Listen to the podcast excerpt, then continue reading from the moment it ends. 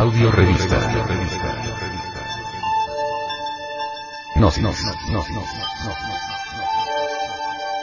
Edición 179 abril del 2009.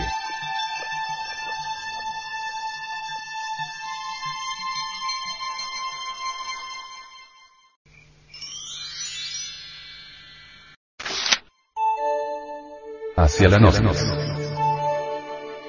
La gnosis es el conocimiento de una sabiduría trascendental y transformativa que enseña a la humanidad a ver, oír, y palpar todas las cosas que hasta el momento señalaban como grandes misterios y enigmas.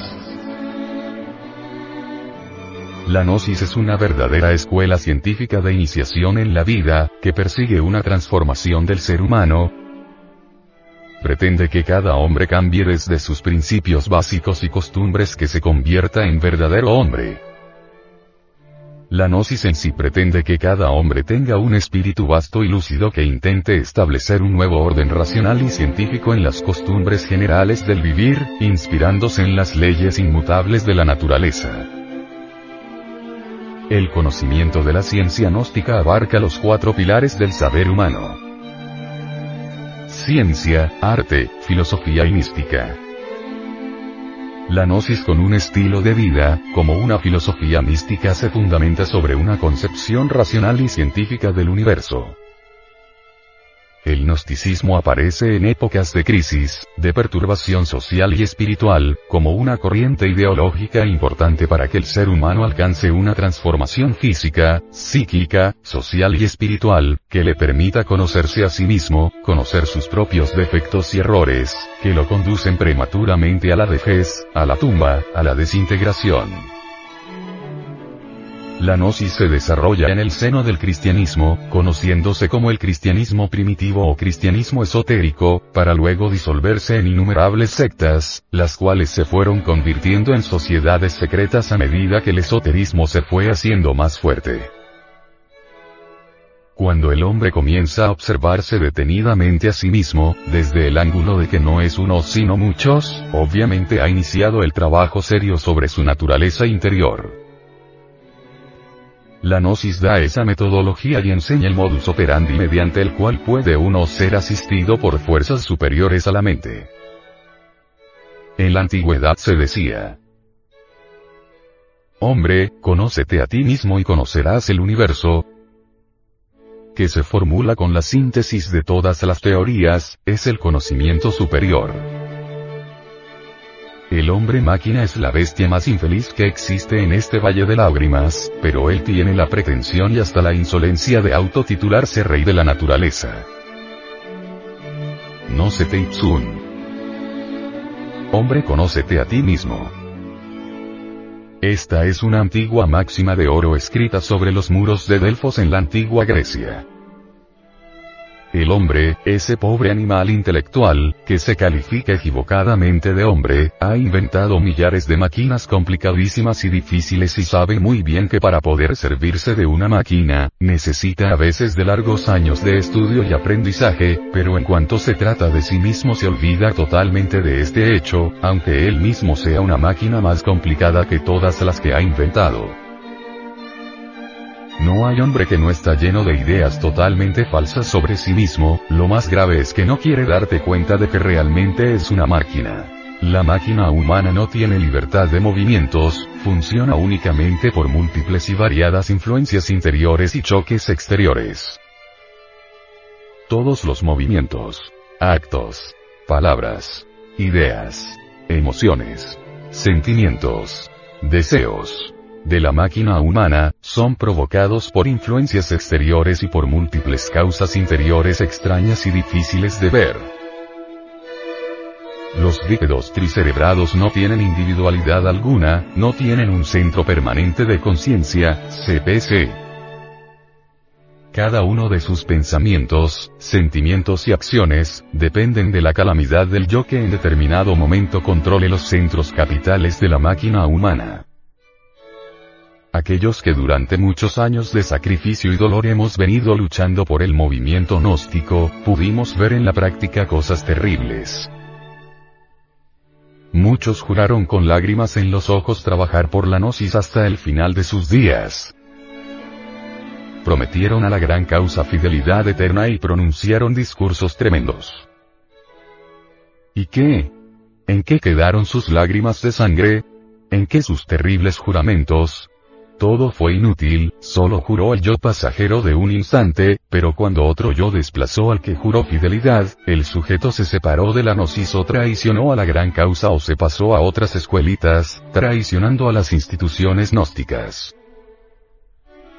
Realmente, el ser humano no puede tener continuidad de propósitos porque no tiene el CPC, no es un individuo y tiene un yo que es una suma de muchos yoes pequeños. Muchos son los que aguardan la bienaventuranza eterna con la muerte del cuerpo físico, empero la muerte del cuerpo no resuelve el problema del yo. Después de la muerte, la catexis suelta, el ego continúa envuelta en su cuerpo molecular. El vívido humano termina pero continúa la catexis suelta, la energía del ego, en su cuerpo molecular y luego, más tarde, el ego se perpetúa en nuestros descendientes, retorna para satisfacer sus deseos y continuar las mismas tragedias.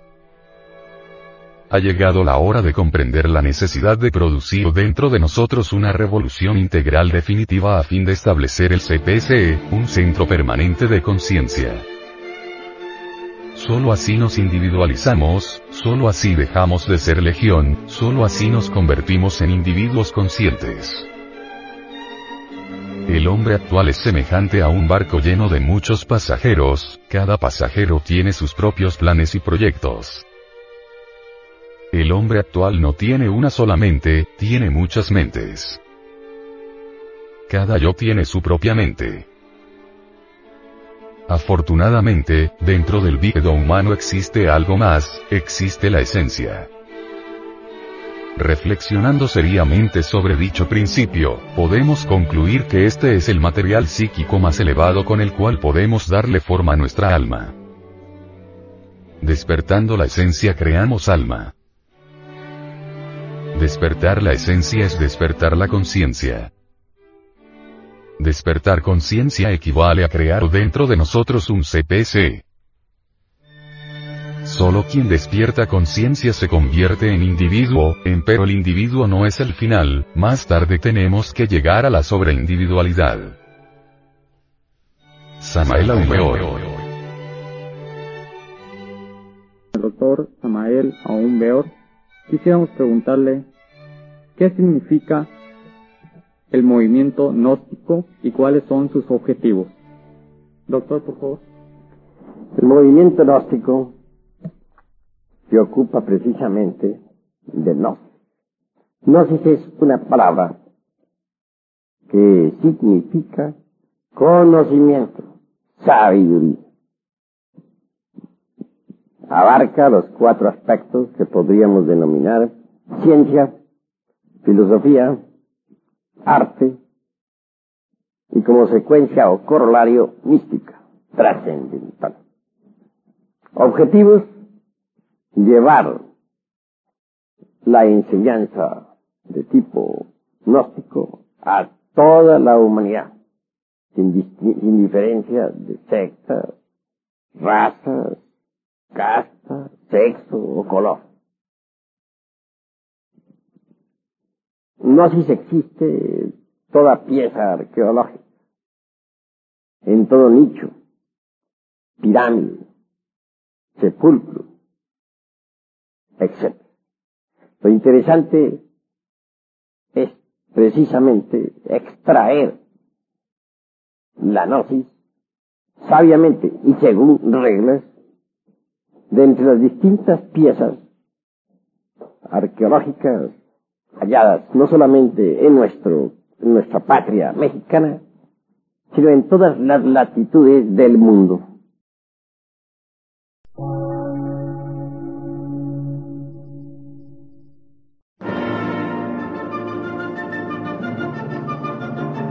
Emisora, gnóstica, transmundial.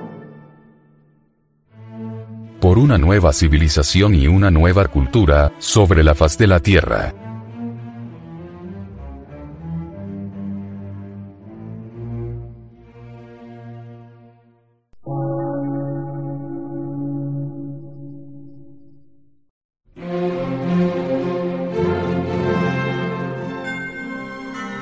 Medio de radiodifusión, científico, artístico, místico y filosófico, de la Asociación Colombiana de Centros de Estudios Gnósticos, Antropológicos, Psicológicos y Culturales. A. C.